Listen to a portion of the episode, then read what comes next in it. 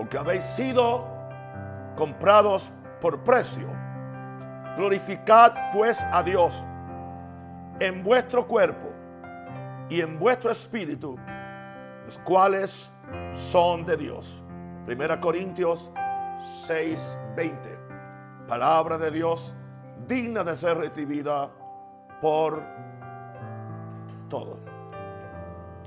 Tengo dirección del Señor en esta noche. Esta noche mi mensaje se va, a basar en un capítulo completo del Nuevo Testamento. Primera Juan capítulo 3. Pero antes de eso quiero empezar con un versículo de un salmo. Y es el Salmo 66, versículo 18. La versión del 60 dice, si en mi corazón hubiese yo mirado a la iniquidad, el Señor no me habría escuchado.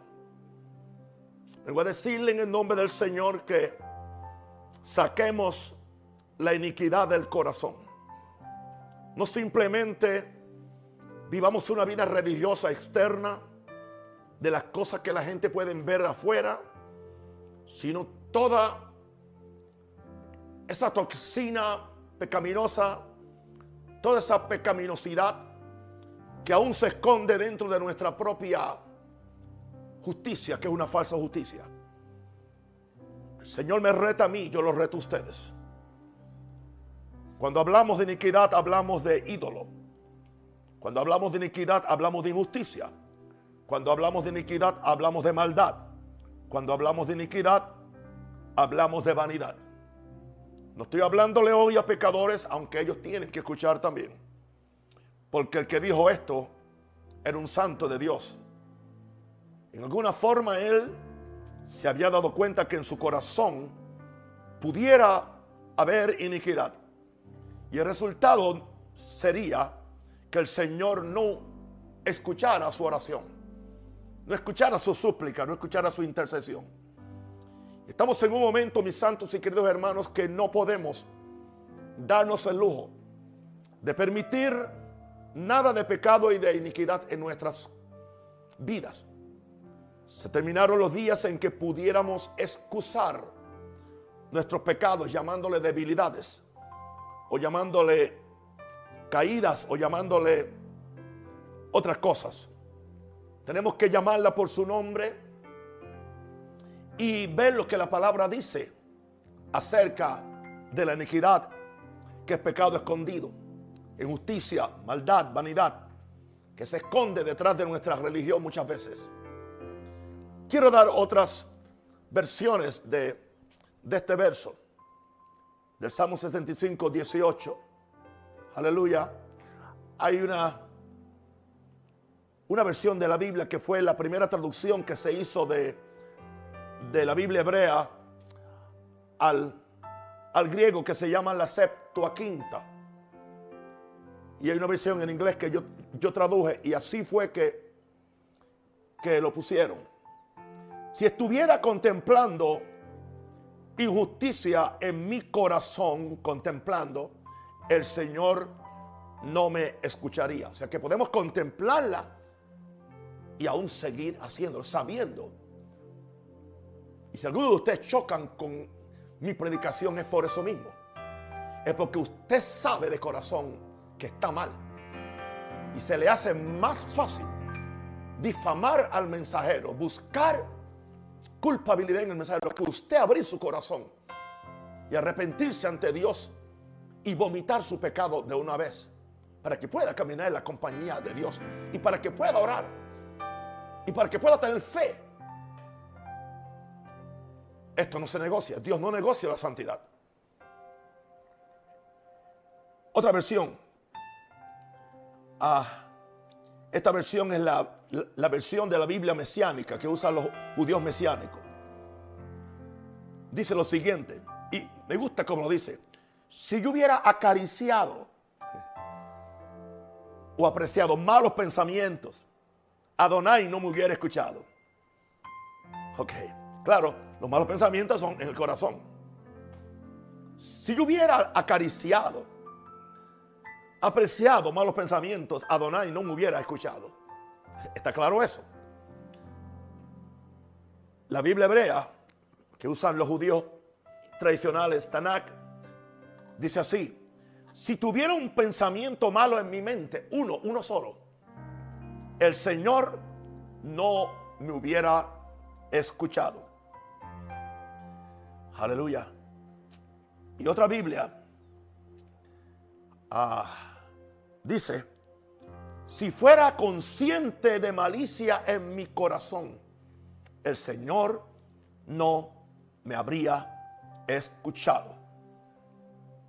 Esto es serio, queridos hermanos, amigos, compañeros, hijos espirituales. Porque hay mucha cosa que se esconde detrás de una pantalla de gracia, de una pantalla de, supuesta religiosidad. Y vamos a bregar con eso en esta noche sin ningún miedo. Y vamos a ir a un capítulo que muchos simplemente lo pasan por encima y simplemente tratan de aliviar el efecto. Porque así se ha pasado la iglesia y los predicadores tratando de ajustar la Biblia a mi situación en vez de yo ajustarme a lo que Dios ha dicho en su palabra.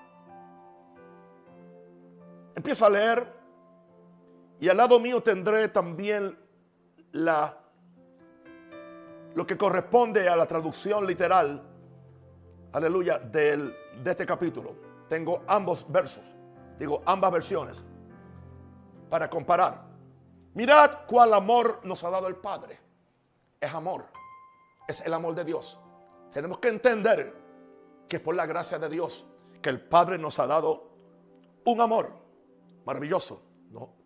Nos amó, nos salvó, envió a Jesús por amor para que seamos llamados hijos de Dios. Ya predicamos de esto. Sea que Dios quiere que seamos llamados hijos de Dios y que los representemos como hijos de Dios. Es interesante el, carácter de estos hijos de, de Dios. Son tan diferentes que el mundo no nos conoce, dice Juan. Y quien está hablando es Juan. O sea, no está hablando Santiago, sino que está hablando Juan. Por esto el mundo no nos conoce, porque no le conoció a él. ¿Por qué no lo conoció a él? Por la santidad que él cargaba. ¿Por qué no lo conoció a él? Por la forma diferente del reino que él operaba. Y Juan está hablando de un tipo de creyentes que verdaderamente son llamados y actúan como hijos de Dios. Y a ellos él le dice en el verso 2, amados, ahora somos hijos de Dios, pero aún no se ha manifestado lo que hemos de ser. O sea que aunque somos hijos de Dios, hay lugar para el mejoramiento. Hay lugar para la santidad. Hay lugar para cambios. Porque nuestra vida tiene que ser como la luz de la aurora, que va en aumento hasta que el día es perfecto. Y sigue diciendo Juan, pero sabemos que cuando Él, cuando Jesús se manifieste o se nos revele, seremos semejantes a Él porque le veremos tal como Él es.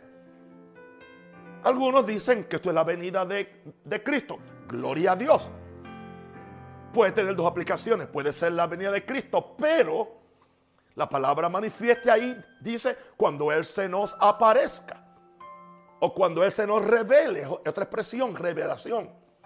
Seremos semejantes a Él. O sea, cuando nosotros nos rendimos y permitimos que Cristo se nos revele en la santidad que Él es y que Él carga, entonces eso va a afectar nuestra propia santidad. Porque entonces al nosotros verlo a Él tal como Él es, no queremos ser otra cosa. Queremos ser imitadores de Cristo, como dijo Pablo. De forma que otros también puedan ser imitadores nuestros. Y nos sigue diciendo el salmista. Así que si tiene su Biblia, usted puede usarla porque no me voy a mover de este capítulo. Y todo aquel que tiene esta esperanza en Él todo, todo el que tiene esta esperanza en Jesús, esperanza de ser santo, de ser puro, él mismo se purifica porque Jesús es puro. O sea, no hay otra forma de ser cristiano y de ser lo que Dios quiere que seamos, que buscar su santidad, buscar su, su pureza. Porque su santidad ya vimos, vimos en esta semana que nadie verá al Señor. Todo aquel que tiene esta esperanza en Él, en Cristo, se purifica a sí mismo porque Él es puro. Porque Él es puro. Estamos hablando. Esta es la apertura o la introducción a lo que Él va a decir en el capítulo. Y ahora sí que empieza lo bueno. Verso 4. Todo aquel que comete pecado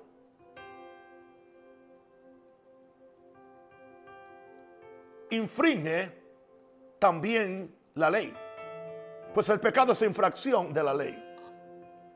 Dice la, la traducción, que es más literal, dice, todo el que está haciendo pecado.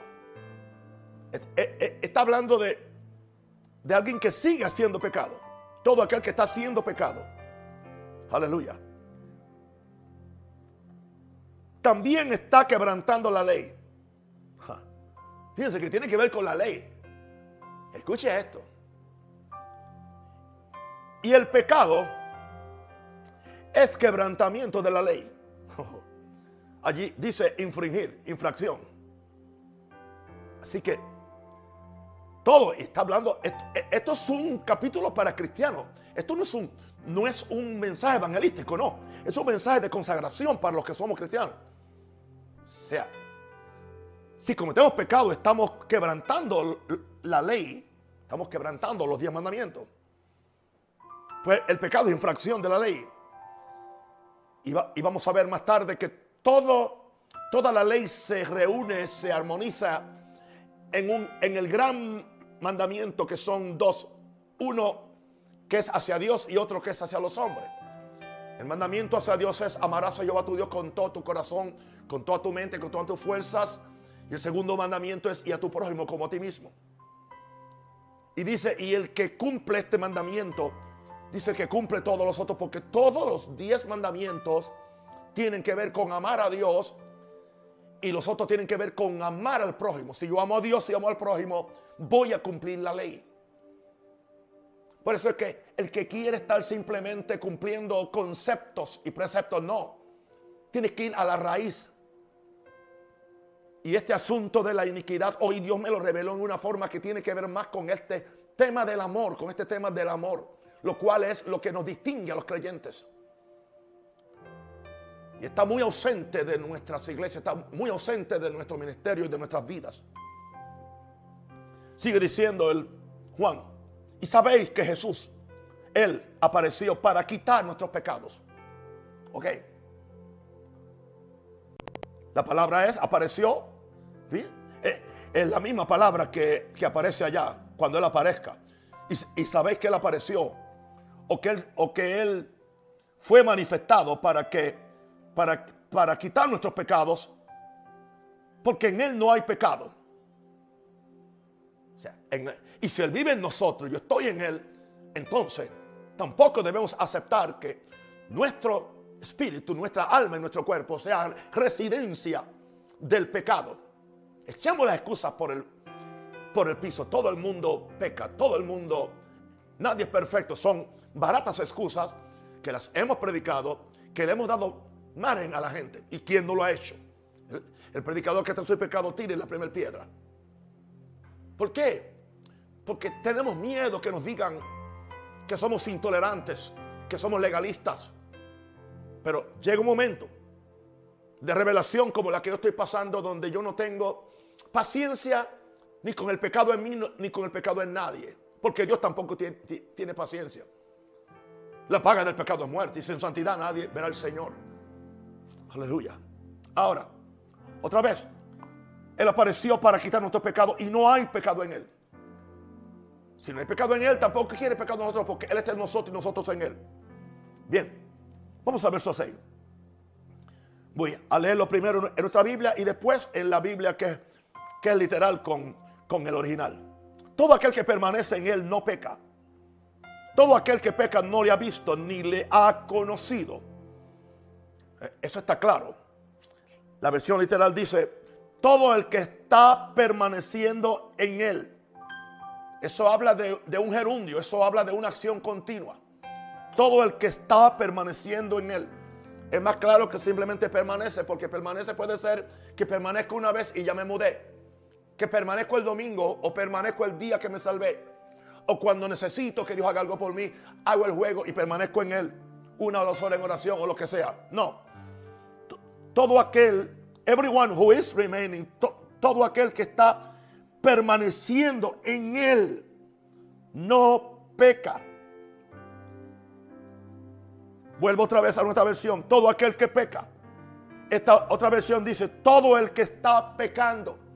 Es un gerundio, es una acción continua en el presente. Todo el que está pecando no le ha visto. Y está listo para algo más. Ni le ha conocido. Voy a leer ahora entonces el verso literal. Todo el que está permaneciendo en Él, no peca. Todo el que está pecando no lo ha visto a Él y tampoco lo conoce a Él. ¿Está claro? En esta noche, Dios no me dio ninguno, nada, nada. Ninguna idea que yo, que yo, o sea, no me molesté buscando ni tratando de escribir un mensaje. El, el Señor me dijo, agárralo crudito, completo, predícalo. Es lo que estoy haciendo. Wow. Porque en sí, así fue que Dios lo dictó y así fue que el hombre de Dios lo trajo. Que nosotros después tratemos de, ponerle algún aliño o algún dulce o alguna cosa para que seamos aceptados. Pero eso es muy peligroso, hermano. Porque la Biblia dice que el que le quite la palabra del Señor, aleluya, le puede ser quitado su, su parte en el libro de la vida o al que le añada se le pueden añadir las plagas del libro de Apocalipsis. Dios nos libre. Verso 7. Hijitos, nadie os engañe. ¿Ok? ¿Ok? O sea, que nadie los lleve por un lugar incorrecto, dice otra Biblia. Nadie os engañe. Indicando esto que alguien nos va a engañar. ¿Ok? Nos engañan las nuevas traducciones de, la Biblia que cambian el sentido muchas veces. Nos engañan los predicadores eh, amigables. Nos engañan los cristianos carnales. Nos engaña el mismo diablo. Nos engaña, nos engaña el corazón. Nadie se engañe. Voy a decirles lo que, lo que yo sé y lo que aprendí estando con Jesús. Porque se recostaba en el, en el corazón de Jesús. Ok, otra vez aquí, otra vez volvemos a la acción continua. Nuestra versión dice, el que hace justicia es justo, como Él es justo. ¿Por qué? Porque Él está en mí. Y se supone que yo soy una réplica de lo que Él es. Y que yo simplemente existo para ser un contenedor y un instrumento para que Él vive en mí y Él manifiesta lo mismo que es Él. Por eso es que a gente así el mundo no los conoce. Y trágicamente hay un segmento de la iglesia que como no los conoce los quiere destruir muchas veces. O los quiere arrinconar. Porque su voz profética pone en peligro su pecaminosidad. O lo que están haciendo que no agrada a Dios. Padre, gracias. Hijito, nadie se engaña. El que hace justicia es justo como Él es justo. Voy a la versión, aleluya, más literal. Ok. Dice, pequeños hijos, como dice, dice. Por eso dice, acá dice hijito, allá dice pequeños hijos. Aleluya. Que nadie, que nadie lo lleve por el lugar incorrecto. El que está haciendo, ¿ve? No el que hace, el que está haciendo injusticia, perdón, perdón, perdón. El que está haciendo justicia es justo. Como Él es justo. Wow. Indicando esto.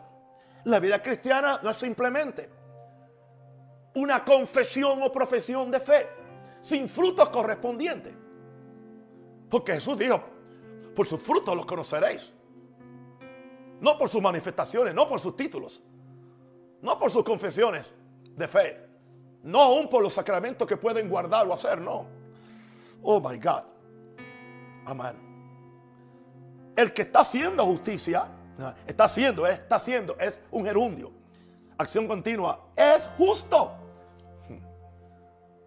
O sea que yo puedo decir soy justo.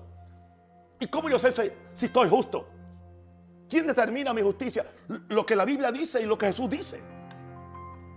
Y el testimonio que tengo yo del Espíritu Santo si estoy cumpliendo la palabra o no. No simplemente soy justo porque fui justificado. Esa es, una parte. Ese es el fundamento, pero ese no es el fin. Yo fui justificado para ser justo. Pero aún siendo justificado, es posible que aún no sea justo. Porque fui justificado por Jesús. Por su obra, pero ahora por mi obediencia soy justo. Porque Él me dijo cómo es que soy justo. Haciendo justicia, soy justo. Como Él es justo.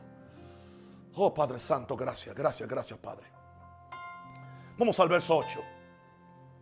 Bien, ok. Y ahora sí. Ahora sí. El que practica el pecado es del diablo. Porque el diablo peca desde el principio. Para esto apareció el Dios de Dios para deshacer las obras del diablo. Bueno, vamos a ver qué dice el original. Bueno, ese, sea, lo que está tratando de hacer esta traducción y muchas modernas es decirnos, hay una diferencia. Yo lo había predicado, porque yo también aprendí lo mismo que todos. Yo lo he predicado, muchos años atrás. Hace tiempo que ya eso lo deseché. No, hay una diferencia entre pecar y practicar el pecado. Wow. Bueno, los los pecadores practican el pecado, pero los justos solamente pecamos. Como si eso me ayudara a mí a ser ahora santo porque simplemente peco. O sea, yo peco de vez en cuando, pero peco adrede. Y quiero que entendamos en esta noche este mensaje. Dios me aclaró algo antes de, subir a predicar. Estoy hablando, cuando hablo de pecado, fíjense que no, no estoy hablando tanto de, de esa de ese pecado que pueda acontecer por nuestra debilidad o por alguna cosa que yo caiga. No. Está hablando de, de la iniquidad del corazón. Cuando yo sé que tengo el corazón y yo no lo corrijo y yo no lo saco de mí. O sea que he contemplado la iniquidad en el corazón. Porque yo sé que la Biblia dice que no hay hombre que no peque. Pero es muy diferente a lo que, a lo que ha hecho la iglesia ahora. No, yo no practico el pecado, yo, yo solamente peco. Pero me dice ahora, el original dice, el que está haciendo el pecado. He who is doing the sin, el que está haciendo el pecado, es del diablo. Así, es del diablo. Sea, esa tiene que ser la diferencia entre, entre, entre nosotros, los salvos, y los pecadores. Nosotros no podemos ser del diablo, porque Él empezó diciéndonos, ahora somos hijos de Dios. Y aunque estamos en un proceso, dice, pero en la medida que nos que miramos a Jesús y en la medida que Jesús nos mira a nosotros, al verlo a Él, queremos ser como Él, somos cambiados en Él, al mirarlo a Él, en su presencia, seguimos una transformación que ya nuestras incidencias aún de, del accidente de pecado, que es otra cosa, va a ser menos, porque vamos a caminar en justicia. ¿Ok? ¿Por qué? El diablo peca desde el principio. Aleluya. Pero entonces aquí viene una gran declaración. Para esto apareció el Hijo de Dios. Wow. Allá nos dijo, cuando Él aparezca. Y algunos solamente lo pusieron cuando Él aparezca, cuando venga la parucia, cuando, cuando Él venga en gloria, entonces que seremos cambiados. No. Es mala interpretación, no es contextual, no es exegética en la forma correcta. No. Fíjense que estoy usando la misma palabra, aparecer, aparecer, aparecer. Para esto apareció el Hijo de Dios. Para, para deshacer las obras de Dios. Cuando ahora en el rapto, en la, en la glorificación, en la, no, no, no, no, no, no, ahora, ahora, ahora, ahora. Porque ahora es que somos hijos de Dios. Para esto apareció el Hijo de Dios. Para deshacer las obras del diablo. ¿Y cuál es la, cuál es la primera obra del diablo? Se llama pecado. Y una de las obras del diablo es orgullo. Y otra es odio, la falta de amor, porque e, eso no existe en él. Y son dos de las cosas que se almacenan en nuestro corazón y que sabemos que están ahí muchas veces y contemplamos la iniquidad y no hacemos nada para sacarla. Y ese es el reto que me dio el Señor en el tema en esta mañana. Saquemos, saquemos la iniquidad de nuestros corazones. Ok, vuelvo otra vez al verso. El que practica el pecado, o sea, el que está haciendo pecado, es del diablo. El diablo peca desde el principio. Para esto apareció el Dios de Dios para deshacer las obras del diablo. Este verso es muy evangelístico, muy evangelístico. Se, se, predica que es para deshacer la enfermedad, para deshacer los demonios. No, no, está bien, eso es cierto. Pero ese no es el propósito principal del verso. Tiene aplicaciones secundarias o terciarias, pero no, no, es primaria. Está hablando del pecado. Vamos a mantenernos en el, contexto de lo que está él predicando o de lo que está enseñando. Jesús apareció para eso. Jesús te salvó para eso. Jesús te lavó con la sangre para eso. Jesús te dio el bautismo del Espíritu Santo para eso. Jesús te ha dado la palabra para eso. Jesús te pone predicadores serios para eso. Jesús te manda a orar para eso. Jesús te manda ayunar para eso. Jesús te manda a separarte de todo lo cuestionable para eso. Para que se deshagan las obras del diablo. Porque dice que, Él busca un pueblo celoso de buenas obras. No, no es por obra para que nadie se gloríe. ¿Cómo usamos los versos para salirnos con nuestro crimen? Dios nos guarde. Estamos listos ahora. Vamos entonces al verso 9. Verso 9. Todo aquel que es nacido de Dios. Estamos hablando del que nace de nuevo. ¿Ok? Dice nuestra versión, no practica el pecado. Toda versión original dice, no peca. Eso lo añadieron. Lo añadieron. Everyone who has been begotten of God, para los que hablan inglés, le, estoy leyendo la literal. Sin he doth not because his seed in him doth remain, and he is not able to sin because of God. He hath been begotten. Ok. Todo aquel que nace o que nació de Dios no peca. No peca. O sea, no simplemente no practica, no peca. Porque la simiente de Dios y la simiente de Dios no es una doctrina. La simiente de Dios es Jesús sea, la permanencia de Jesús en mí es para que yo no peque. Para que la justicia de Él, la obediencia de Él, la santidad de Él se manifieste al mundo a través de nosotros. Es lo que Dios está buscando. Y dice, y no puede pecar. No puede pecar. No puede pecar en otro sentido. No puede pecar voluntariamente. O sea, no puedes pecar adrede, como algunos dicen, yo peco porque estoy salvo por gracia. Yo peco y después yo, yo, me arrepiento. Eso no es, eso no es cristianismo, eso es otra cosa. No puedes pecar. ¿Por qué? Porque es nacido de Dios. Y al nacer de Dios nació, nació justo. Y lo que sale de un justo es justicia. Aleluya. Yo nací hombre, hombre soy y actúo como hombre. Hacer lo contrario es ir en contra de lo que yo soy o, nací.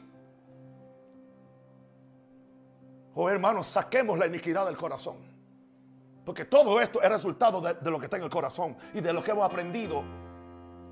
Otra vez, quiero, quiero leerlo. Todo, el que, todo aquel que es nacido de Dios no practica el pecado o no peca porque la simiente de Dios permanece en él y no puede pecar porque es nacido de Dios. ¿Está eso claro?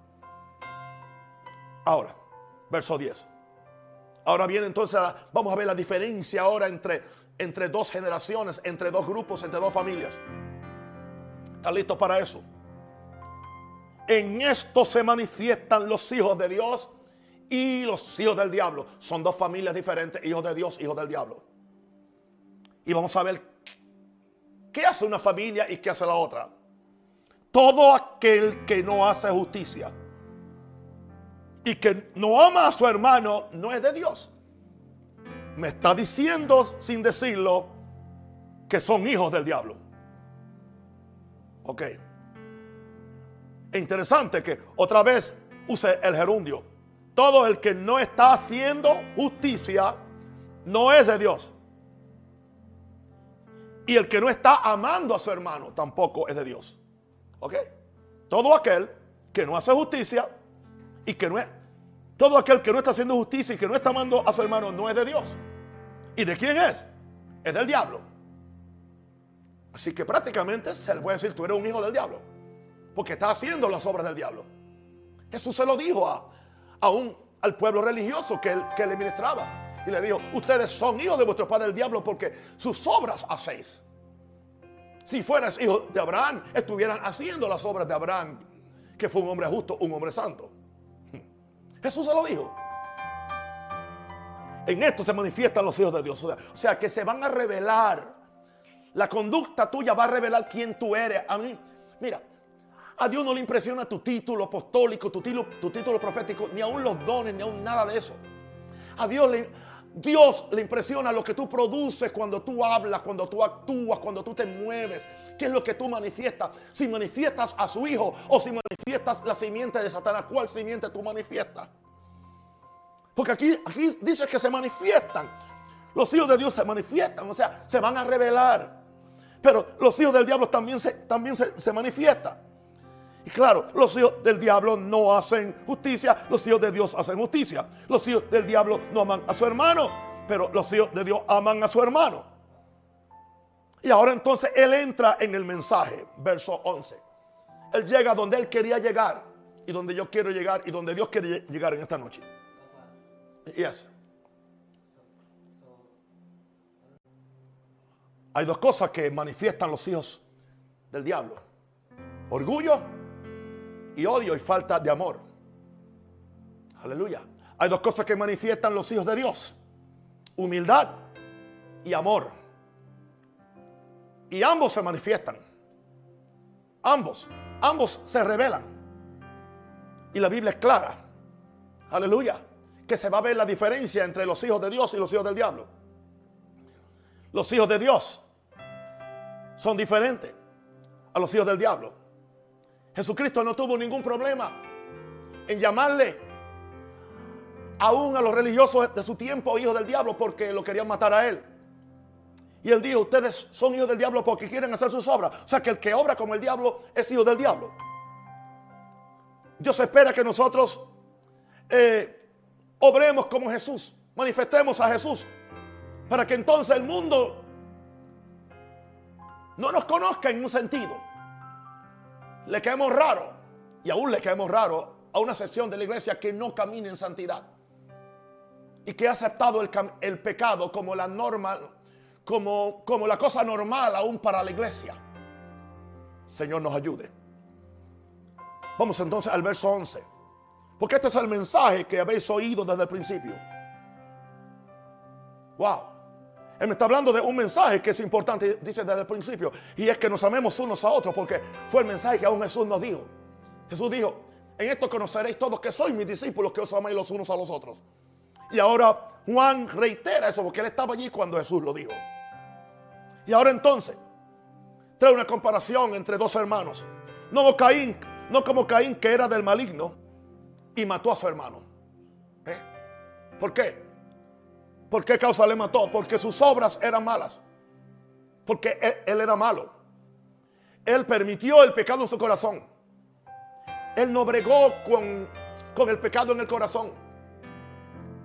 Habiendo contemplado el, con el corazón, Dios se lo dijo. Mira, el pecado está delante de ti. Tú te puedes enseñorear de él si tú quieres. ¿Entiendes? Pero si no, el pecado está a la puerta y el pecado eventualmente te va a hacer hacer lo que tú no quieres bregar con ello. Nadie peca en una forma automática. Porque dice que, cada uno es tentado cuando de su, propia concupiscencia es seducido. Es, es, una preñez. Tú quedas preñado con la semilla que el diablo te tira y tú, tú le das consecuencia, tú le das madurez hasta que lo, hasta que lo, lo haces. Pasó con Caín que era del maligno y mató a su hermano. ¿Y por qué causa le mató? Porque sus obras eran malas. y las de su hermano eran justas. Y aquí venimos ahora. Escúcheme, queridos hermanos, queridos amigos. Hay un problema, hay, hay un gran problema. Aún dentro de, de lo que nos llamamos hermanos o ministros o pastores o lo que sea. ¿Por qué no podemos bregar y considerar cuando alguien tiene una gracia, una obediencia, una revelación de Dios que yo no tengo? ¿Por qué trato de destruirlo? ¿Por qué trato de difamarlo? ¿Por qué trato de, de aminorarlo? Eso habla que hay un problema en el corazón. ¿Y por qué no me lo da a mí? ¿Y por qué a él? Tenemos que bregar con eso de una vez. Y esta es la noche para hacerlo. Le estoy hablando a hermanos, le estoy hablando a amigos, le estoy hablando a pastores de todo ministerio y a un pastores de nuestro propio ministerio. Examina tu corazón porque Dios me lo dijo hoy. Aleluya. Busquemos el corazón a ver qué está escondido ahí. Aleluya. ¿Por qué? Eventualmente Eventualmente, si tú no bregas con el corazón, vas a terminar asesinando a tu hermano. Y no es necesariamente, aleluya, con una pistola o con un rifle o con un cuchillo. Va a ser con tu corazón y con tu boca. Porque Él va a hablar de eso ahora. Y es peligroso. Escúchenme, queridos hermanos, con esto no se juega. Una, pregunta, ¿tengo yo que bregar? Claro que tengo que bregar con eso. Sí, cuando me hacen algo, cuando me traicionan, cuando me tratan injustamente, yo tengo que decidir si yo voy a odiar o yo voy a perdonar. Si voy yo a atesorar o apreciar la iniquidad, porque no importa, no importa que, me han hecho mal, no importa que, que yo tengo el derecho, no importa, yo no puedo, yo no puedo. Yo no puedo permitir atesorar y apreciar iniquidad, vanidad, ídolos en mi corazón de venganza. Bendito el Señor. Porque entonces, ese es el camino de, de Caín. Y ahora, sigue diciendo, hermanos míos, no os extrañéis si el mundo os aborrece. Wow. ¿Por qué el mundo? Ok, el mundo quizás nos aborrece en el sentido por la razón. O sea, el mundo no es necesariamente la gente del mundo, estamos hablando del sistema. Wow. Ahora, sigue diciendo el verso 14. Nosotros sabemos que hemos pasado de muerte a vida. Wow. En que hablamos lengua, profetizamos, nos caímos, nada de eso. Sabemos que hemos pasado de muerte espiritual a vida espiritual. De muerte que nos lleva al infierno, vida que nos lleva al cielo. En que, en que amamos a los hermanos. No puede haber odio. No puede haber competencia, no puede haber enemistades, no puede haber contiendas. Amarguras internas en que amamos a los hermanos. Ahora dice, el que no ama a su hermano permanece, permanece en muerte. El que no ama a su hermano, y le está hablando ahora a creyentes, permanece en muerte espiritual. Wow, wow, wow, wow. Wow. Vamos a ver qué dice el original. Wow. estamos en el, en el verso en, el verso 14. Bien. Estamos, conocemos que hemos pasado de la muerte a la vida porque nosotros amamos a los hermanos. El que no está amando, ahora usa la expresión en el gerundio. Ok. Práctica. El que no está amando al hermano, él permanece en muerte. Hay que estar amando, no que lo amé ayer cuando me caía bien, cuando hizo algo bueno por mí, no. No que lo amé ayer porque era de mi iglesia, pero ahora se fue a tu iglesia y ya yo no puedo amarlo. No. El que no está amando a su hermano permanece en muerte espiritual. Ok. Eso es un lado de, de la moneda. Verso 15. Todo aquel que aborrece a su hermano. Y el original dice, todo el que está aborreciendo es una acción continua a su hermano. Me gusta como lo dice el original. Es, es, es, es un asesino de hombre, a man killer. Es homicida. Y se oye bonita, homicida. No, no, no, no. Es un asesino. Esa es la palabra. Es un asesino. La iglesia está llena de asesinos. ¿Entiende? Le asesinamos la reputación a nuestro hermano. Le asesinamos, aleluya, la dignidad a otro. ¿Por qué? No hemos bregado con, con la amargura en el corazón y con las ideas en el corazón y con los ídolos en el corazón que interrumpen mi comunión con alguien. Con alguien que tiene más que yo, con alguien que ha conseguido lo que yo no consigo, o con alguien que con su justicia ah, descubre mi falsedad, que con su justicia descubre mi carnalidad. Y eso puede pasar aún entre ministros. Tenemos que cuidarlo, hermanos. El Señor me dijo hoy, saquemos, saquemos la iniquidad del corazón. No, no permitamos la iniquidad en el corazón. Esto es asunto de vida o muerte. Esto es asunto de enfermedad o salud. Esto es, asunto de que te puedas morir antes de tiempo o puedas tener una vida larga y abundante. Porque dice la Biblia que la justicia libra de muerte. La justicia libra de muerte.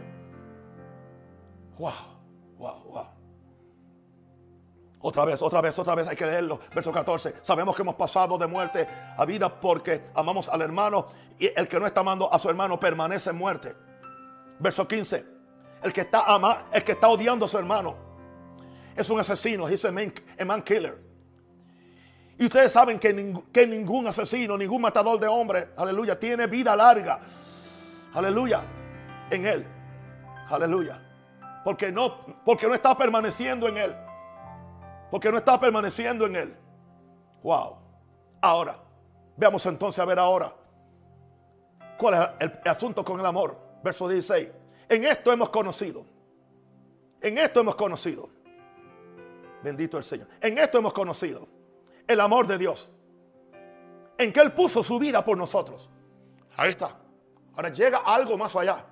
También nosotros debemos poner nuestra vida por los hermanos. Poner la vida es poner nuestro corazón, estar dispuesto a compartir, estar dispuesto a perdonarlo, estar dispuesto a levantarlo, estar dispuesto a ayudarlo. Poner la mano, como Jesús lo hizo. No porque me lo merecía, no porque yo fui santo antes que lo hiciera, simplemente por amor. Porque es el carácter de Dios lo que se... O sea, justicia no es otra cosa que el carácter de Dios en manifestación. Justicia no es otra cosa que el carácter de Dios encarnándose en nosotros como seres humanos para que entonces la imagen de Jesús sea vista por el mundo, porque a los que conoció también lo predestinó para que fuesen hechos conforme a la imagen de su Hijo.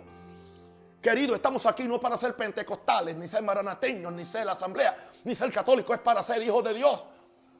Y para ser nueva creación, para eso es que estamos aquí, por favor. Un día todas esas etiquetas se van a caer.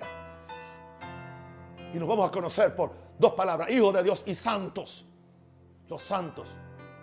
Gente que dice, ay, la iglesia no aparece en el libro de Apocalipsis, se, fue en el verso 4, se fue en capítulo 4 porque no, no aparece el término iglesia. Mira, bobo, bobo longo. ¿Sabe por qué? Porque hay una palabra que es superior, se llaman los santos. Entonces habla de los santos, habla de la bestia contra los santos, habla los santos sufriendo, los santos pasando por, y eventualmente los santos recibiendo a Jesús en las nubes. Bendito el Señor. Bendito el Señor. No sé si tú has conocido el amor de Dios. Puso su vida por nosotros, también nosotros debemos poner nuestras vidas por los hermanos. Y ahora vamos a ver la practicabilidad de este mensaje.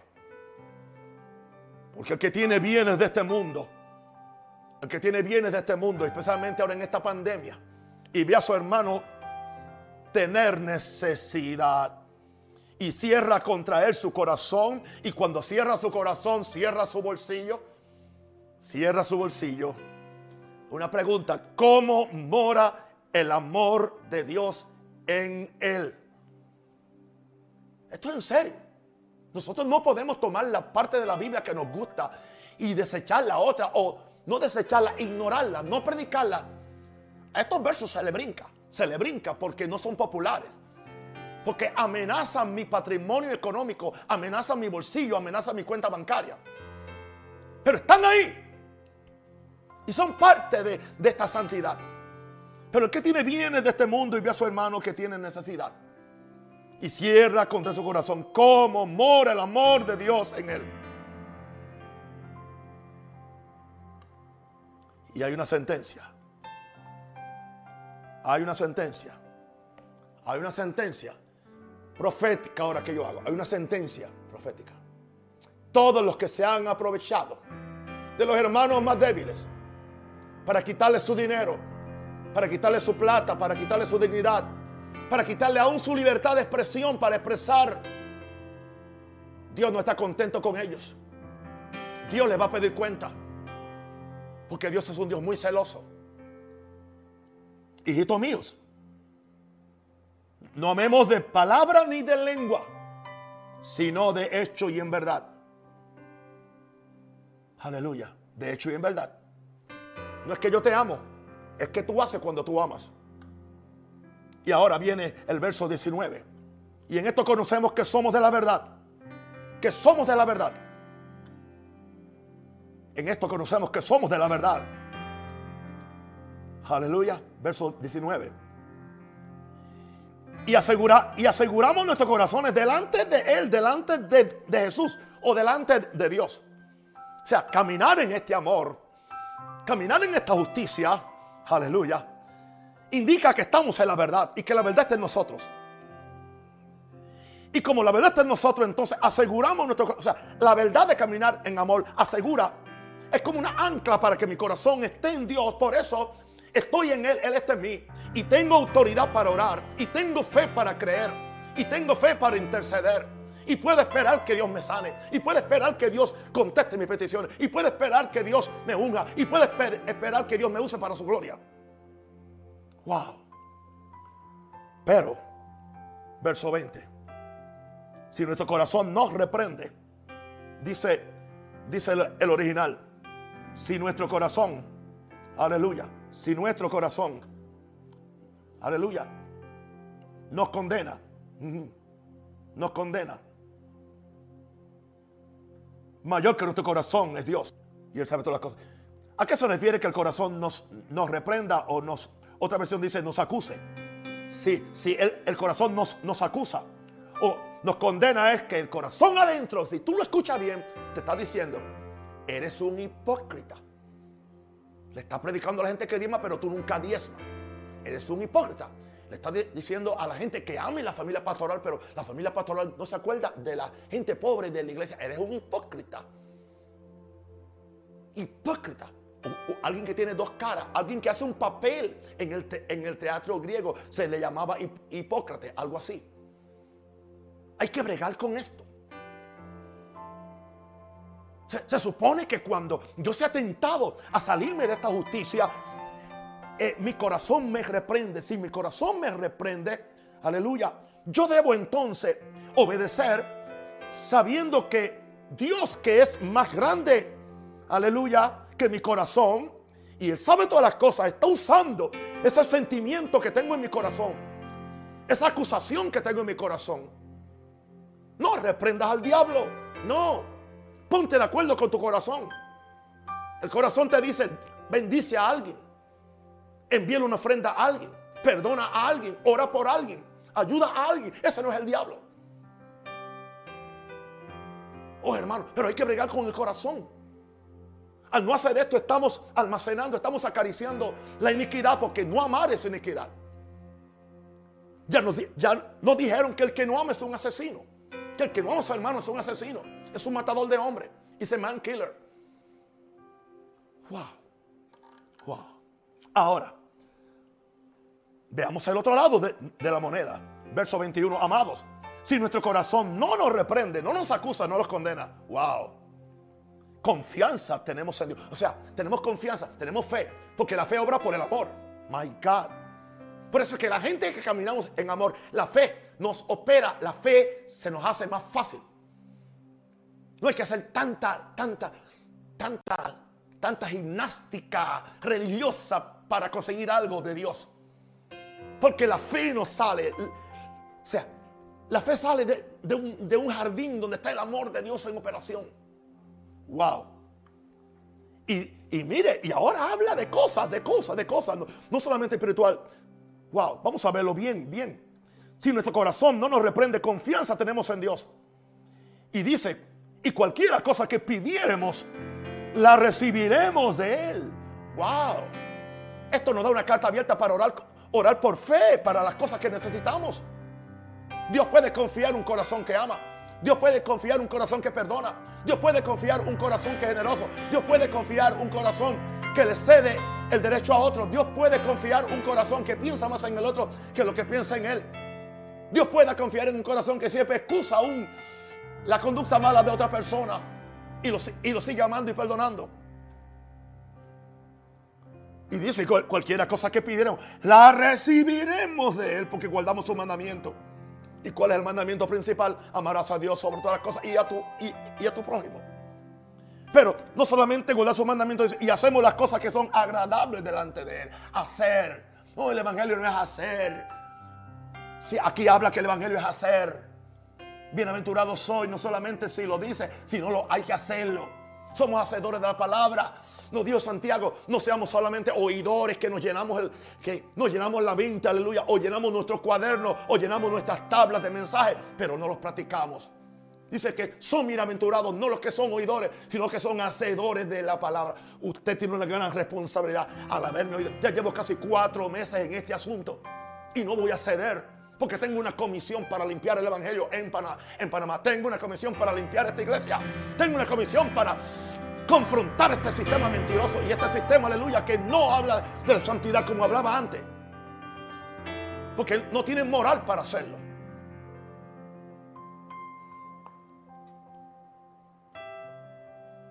Y este es su mandamiento. Y este es su mandamiento. Cuando hacemos las cosas que son agradables delante de Él. Y este es su mandamiento.